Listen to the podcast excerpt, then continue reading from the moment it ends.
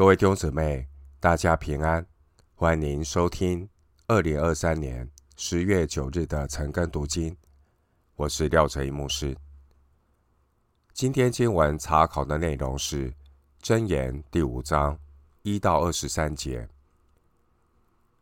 《箴言》第五章一到二十三节内容是放荡的愚昧。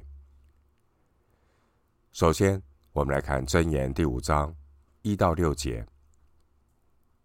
我儿要留心我智慧的话语，侧耳听我聪明的言辞。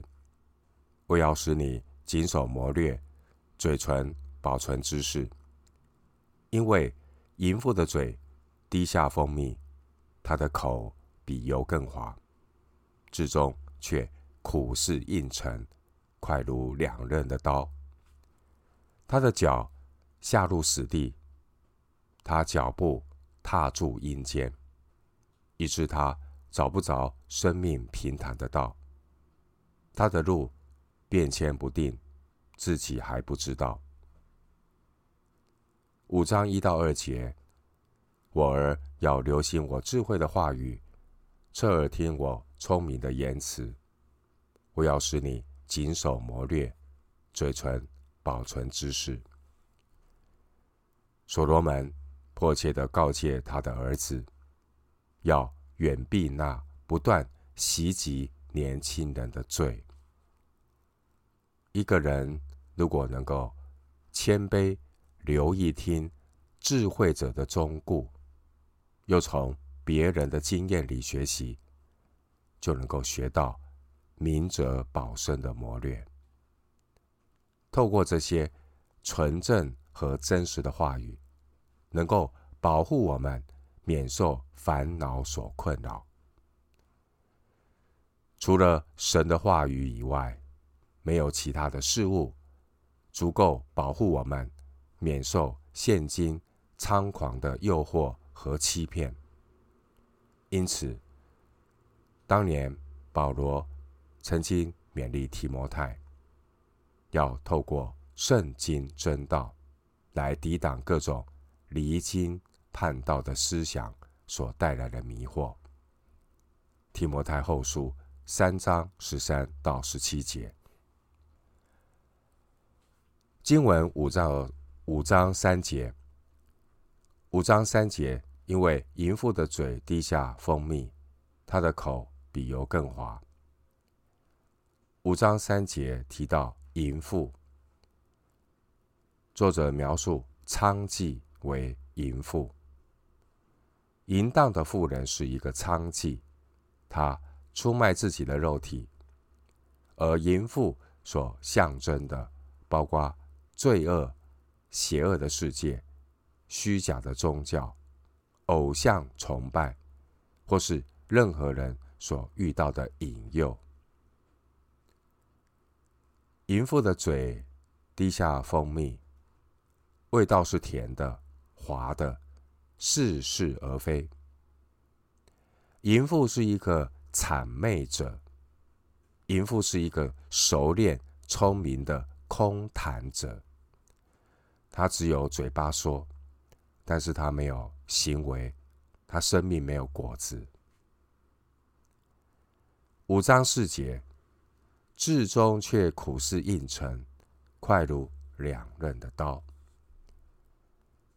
淫妇给人刚开始的印象似乎很有吸引力，但至终却苦似硬城。日久见人心，这是一件古老而真实的人生经验谈。人罪恶的真面目，终究是藏不住的。罪恶刚刚出现的时候，如同淫妇一样，似乎很吸引人。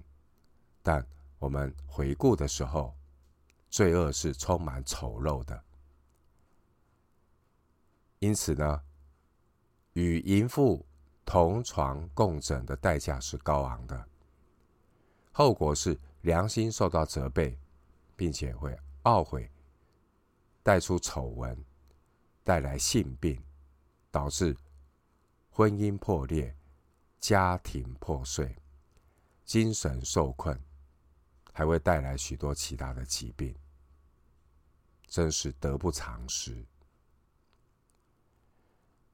五章五到六节，他的脚下入死地，他脚步踏住阴间，以致他找不着生命平坦的道，他的路变迁不定，自己还不知道。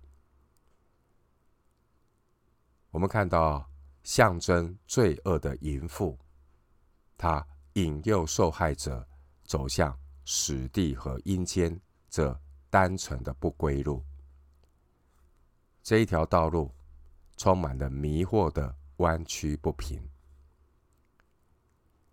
回到今天的经文，箴言第五章七到十四节，粽子啊，现在要听从我，不可离弃我口中的话。你所行的道要离他远。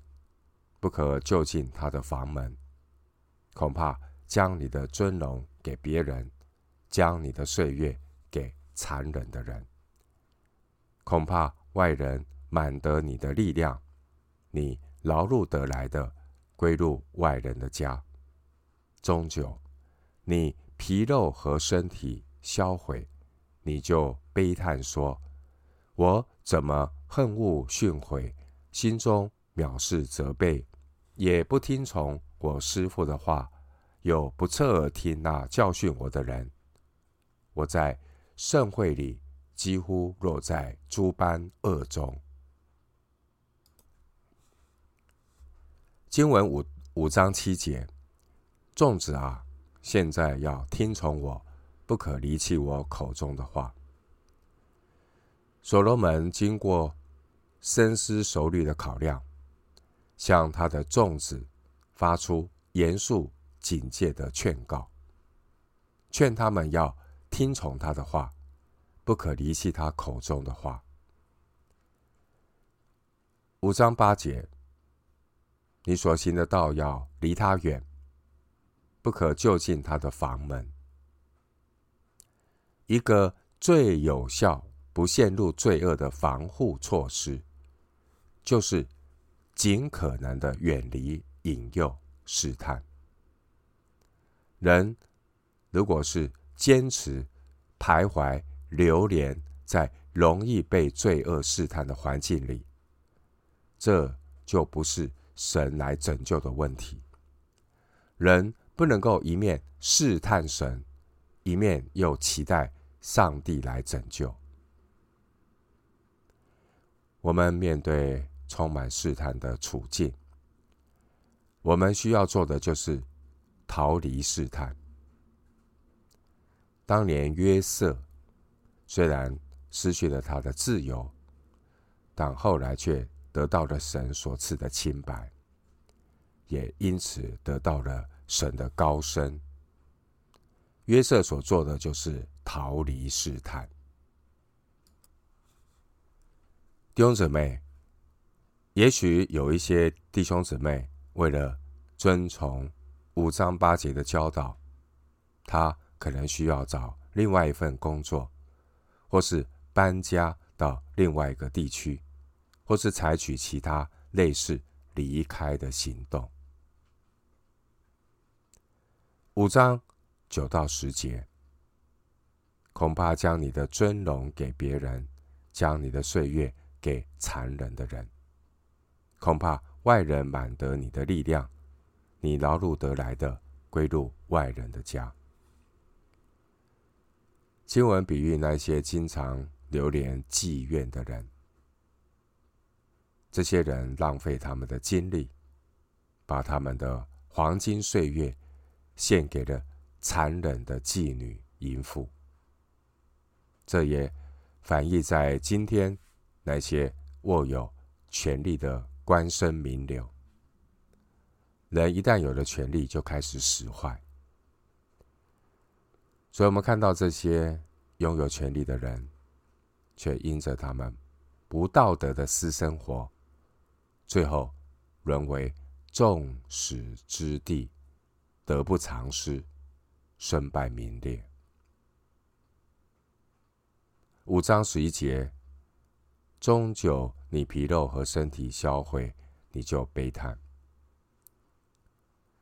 凡是纵情在淫妇妓女的生活，最终带来的结果，就是长久的悲叹，身体受到疾病的攻击和折磨，苦不堪言，充满悲叹，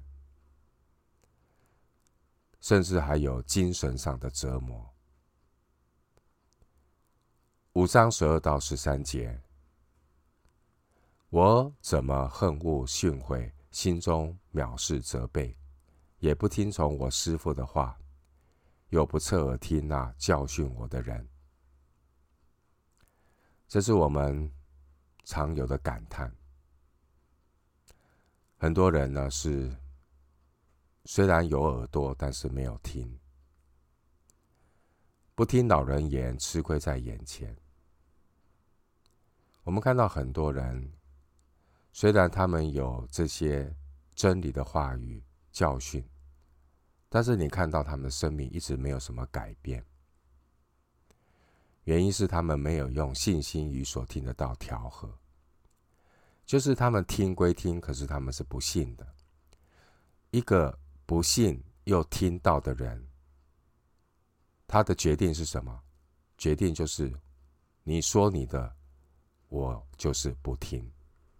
所以他是不会把所听的道实践在他的生活当中，因此就结不出成熟的果子来。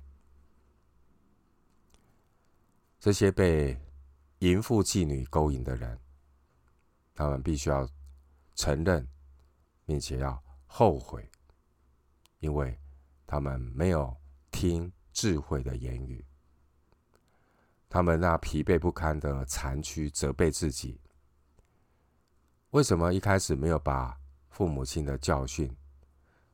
为什么没有把主日学老师和基督徒朋友、上帝的仆人所提的劝告好好的听进去呢？早知如此，何必当初？千金难买早知道。可是，就是因着自己的固执、任性、老我、脾气，不听训诲，这样的人最后的结局都是可预期的。五章十四节，我在盛会里几乎落在诸般恶中。五章十四节的含义是指那被。象征罪恶淫妇勾引的人，他要在公众面前受到耻辱。这在提醒我们，一个人必然会因他的罪行受到应有的惩罚，不是不报，时候未到。人在做，上帝是鉴察的神。回到今天的经文。箴言五章十五到二十三节，你要喝自己池中的水，饮自己井里的活水。你的泉源岂可仗义在外？你的河水岂可流在街上？唯独归你一人，不可与外人同用。要使你的全员蒙福，要喜悦你幼年所娶的妻。他如可爱的麋鹿，可喜的母鹿。愿他的胸怀使你时常知足，他的爱情使你常常恋慕。我儿，你为何恋慕淫妇？为何抱外女的胸怀？因为人所行的道，都在耶和华眼前。他也修平人一切的路。恶人。必被自己的罪孽捉住，他必被自己的罪恶如绳索缠绕。他因不受训诲，就必死亡；又因愚昧过甚，必走岔了路。五章十五到十六节，你要喝自己池中的水，饮自己井里的活水。你的泉源岂可仗义在外？你的河水岂可流在街上？十五到十六节，所罗门使用象征性的文字描述，来劝告他的儿子，要在纯洁的婚姻生活里，和自己的妻子享受夫妻一体。性生活的满足。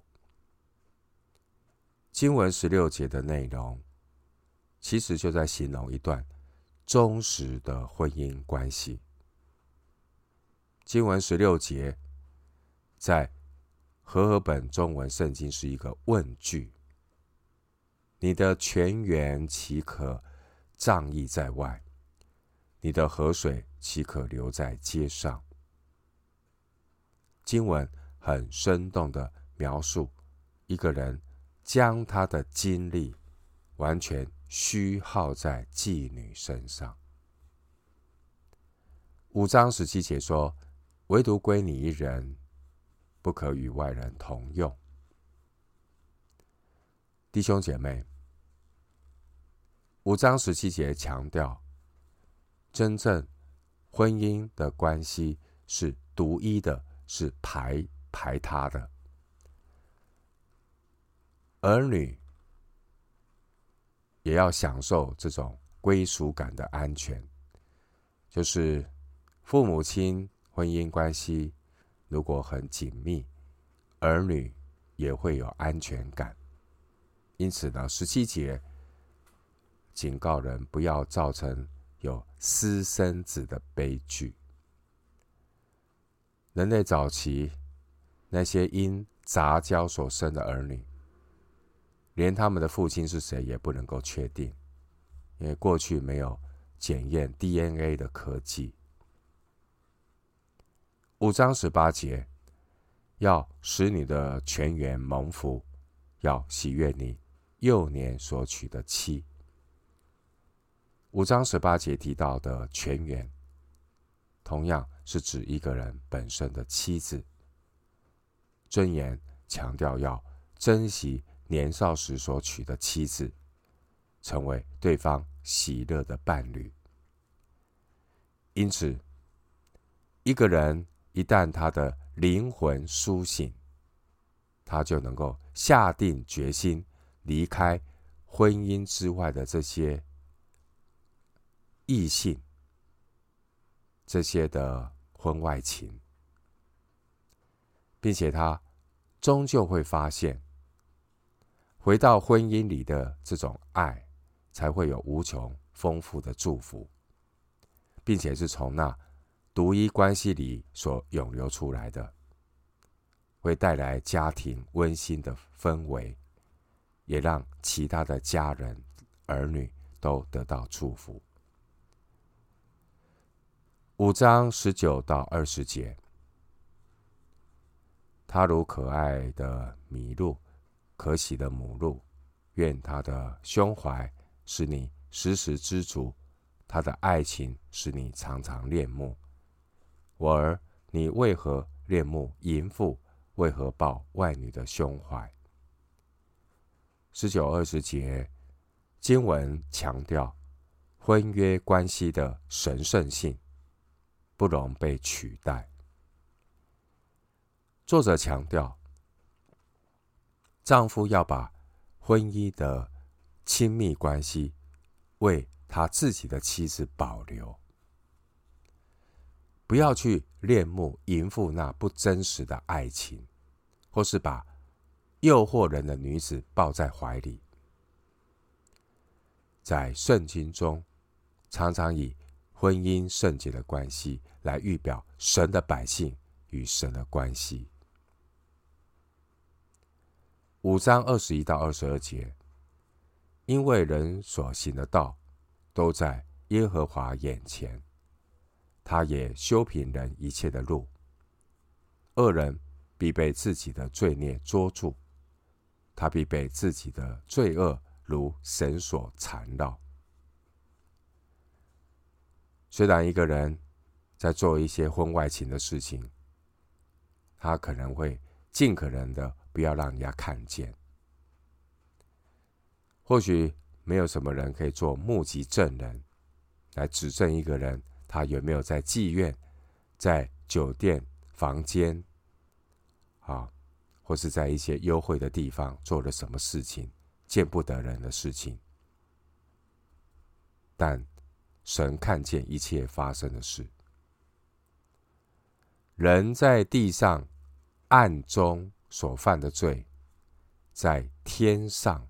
就是公开的丑闻，所以在地上的日子，不要任性，犯了罪就要把握机会悔改，将来才能够逃避神公义的审判。一个人不能以为说犯了罪，然后逃之夭夭，罪恶它既定的后果是不能够逃避的。另外，一个人犯罪的习惯是很难改掉的。如果不依靠主的恩典来对付这个罪的犯罪的习惯，这些习惯会把一个人捆绑得更紧。一个人的罪就像绳索一样，把人绑得紧紧的。犯罪所走的路就是下坡路，并且会拉着一个人一起这样跌入到深坑。他被罪的绳索抓住、抓紧，最后成了罪的奴仆。五章二十三节，他因不受训诲就必死亡，又因愚昧过甚，必走岔了路。二十三节可以说是放荡生活的最后一幕。